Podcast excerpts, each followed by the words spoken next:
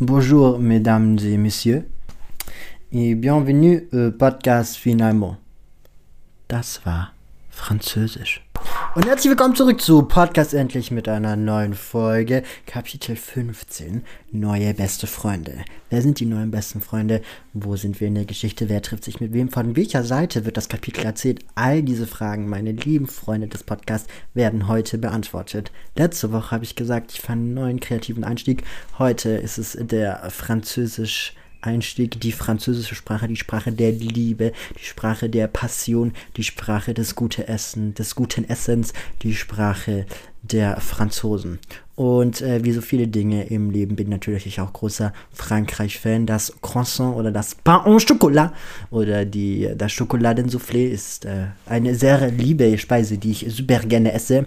Und äh, der französische Wein darf natürlich auch nicht fehlen.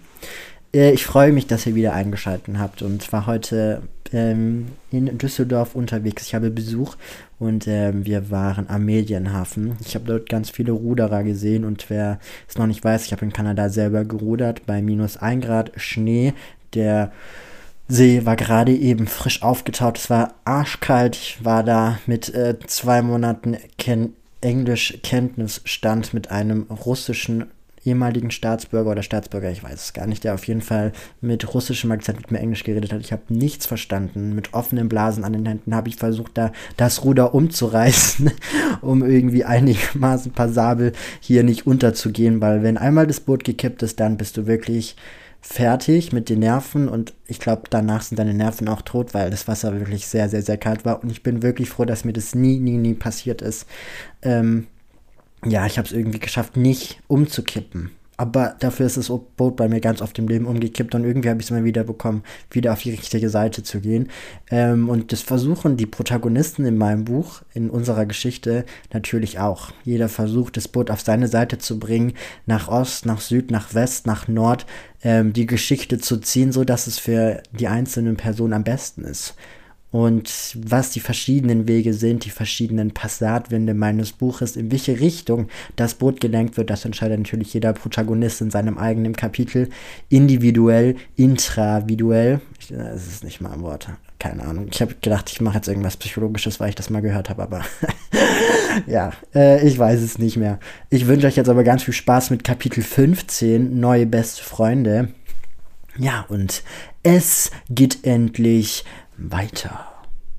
Kapitel 15 Neue beste Freunde. Lini genießt die leichte Brise des Fahrtwindes in Penelopes Cabriolet. Der Sommerwind gleitet durch ihre Haare, die große rechteckige Brille filtert das helle Licht der Sonne. Ich bin so froh, dass ich im Sekretariat war. Diese neue hat dich ganz schön in die Mangel genommen, oder? Recherchiert Penelope gewiss. Ja, du hast recht. Weiß echt nicht, was der ihr Problem war. Gib Lini lässig zurück. Tief in ihr weiß Lini, dass es falsch ist, ihre Aussage so hinzustellen, damit Penelope recht hat. Das, was sie in der Toilette erlebt hat, wird sie nie vergessen können. Es tut ihr schrecklich leid, dass sie Josephine im Stich gelassen hat, aber was hätte sie denn tun sollen? Sich gegen Penelope aufstellen, die Wahrheit sprechen und Penelope im falschen Licht darstellen zu lassen? Das kann und will sie nicht. Ich muss raus hier, hat sie sich gedacht. Der Konflikt ist zu groß gewesen.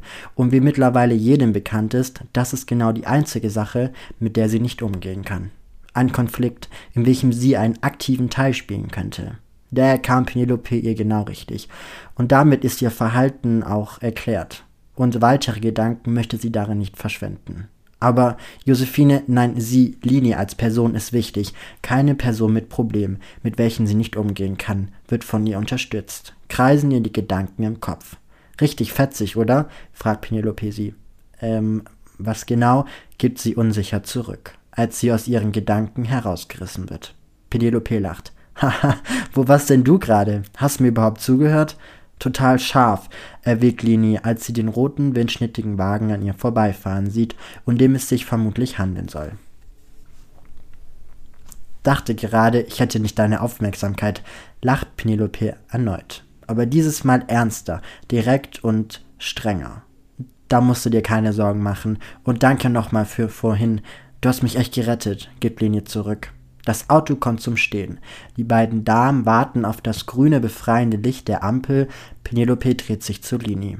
Du musst dir keine Gedanken machen. Ich hab dich doch so gerne. Ich hab das echt wirklich gerne gemacht. Umarmt das kleingewachsene dünne Mädchen die perfekte Puppe. Ich weiß doch, wenn ich deine Hilfe brauche, werde ich sie auch bekommen. No matter what, richtig? Da ist er. Dieser hypnotisierende Blick von Penelope. Diesem kann sich Lini nicht entziehen, wie ein Strudel, in welchem sie weiter und weiter gezogen wird. Weiter in die Freundschaft, weiter in das glamouröse Leben der Prinzessin der Schule. Sie will es. Sie will in diesem Level mitspielen, dem Level der berühmten Kids der High Society. Ja, natürlich, lacht sie verschwitzt. Ich meine, das war jetzt schon was sehr Großes, was da abgeliefert worden ist. Mann, Lini, ich bin so froh, dass ich deine Rückendeckung habe, wenn ich mal so eine Hilfe brauche. Folgt Penelope mit einem weiteren Umarmung, die durch das Hupen eines anderen Autos unterbrochen wird. Ja, fahr doch, Arschloch, ruft Penelope genervt. Kurze Zeit später erreichen die beiden die Innenstadt, in welchen sie sich in einer der nobelsten Cafés setzen. Lini war hier schon ein paar Mal, allerdings nie ohne Penelope. Die Damen, was möchten Sie bestellen? kommt ein junger, attraktiver Kellner zu dem runden Tisch, an welchem die beiden sich für eine kurze Zeit niedergelassen haben. Ich denke zwei Gläser Champagner, oder? Keine Sorge, ich lasse das Auto stehen zwinkert Penelope Lini und dem Kellner zu. Lini verharrt. Sie hat Alkohol getrunken, ja, doch bei weitem noch nicht die Erfahrung gemacht wie Penelope. Mit einem komischen Bauchgefühl und Ungewissheit nickt sie und stoßt mit ihrer neuen besten Freundin an, als das sprudelnde Wasser aus Gold in den Händen der beiden landet. Auf uns, auf eine wahre Freundschaft, die ewig halten soll. Und Vertrauen die Extraklasse, jubelt Penelope. Ein kurzes Klingen erfasst die Innenstadt, welches aber schnell im Lärm aus Menschen und vorbeifahrenden Transportern des Großstadtdschungels erlischt. Das prickelnde Gefühl im Glas verbreitet sich schnell in Linis Körper, die nach zwei weiteren Gläsern etwas mehr fühlt als der normale Gemütszustand. Ihre Lippen werden leicht rau, ihre Sinne gedämpfter und das Schlagen im Herzen schneller und schneller. Penelope und Lini lachen, Beide haben eine tolle Zeit miteinander und auf eine komische Art und Weise bindet sie dieses Ereignis, vormittags in der Stadt angetrunken zu sein. Glaubst du, unser Biolehrer ist böse, dass wir nicht mehr zum Unterricht erschienen sind? fragt Lini. Ach was, der checkt das doch eh nicht. Und dank dir, ein weiteres Mal hebt Penelope ein Glas, wird Tom eh nichts sagen, weil er dir nie etwas Böses antun würde. Penelope lacht. Und Lini auch, aber es fühlt sich komisch an irgendwie, als würde sie fremdgehen. Fremdgehen in einer Freundschaft, die ja so viel bedeutet. Sie macht keine Seiten mit und das weiß Penelope. Trotz alledem sitzt sie nun hier. Stößt auf etwas an, das aus Lügen und Falschheit entstanden ist. Wenn sie wüsste, was genau zwischen Penelope und Tom damals passiert wäre, könnte sie sich ein Bild davon machen und eventuell die beiden an einen Tisch setzen und diese ewige Feindschaft auflösen. Penelope was genau zwischen dir und Tom passiert, flüstert sie leise, da ihr Mut den Satz nicht lauter werden lässt. Frag ihn doch selber, lacht Penelope laut, mit der Gewissheit, ihre Unsicherheit herunterzuspielen. Ich hab ihn gefragt, bestimmt 5000 Mal, aber er sagt genau dasselbe. Wie soll ich euch helfen, wieder normal miteinander umgehen zu können, wenn keiner den Mund aufmacht und mir nichts sagt? Lini ist ganz erschrocken von sich. Zum ersten Mal spricht sie das, was sie denkt, wenn Penelope in ihrer Nähe ist. Das mag vielleicht auch an dem Alkohol liegen, aber sie muss es einfach wissen. Okay, Lini, wenn du es wirklich wissen willst, musst du mir etwas versprechen, spricht Penelope von Linis Mut überrascht. Ja, egal was es ist, sag es mir, rutscht Lini auf ihrem Stuhl hin und her. Wenn ich deine Hilfe brauche, was in der Zukunft passieren wird, musst du 100% hinter mir stehen. Versprichst du mir das?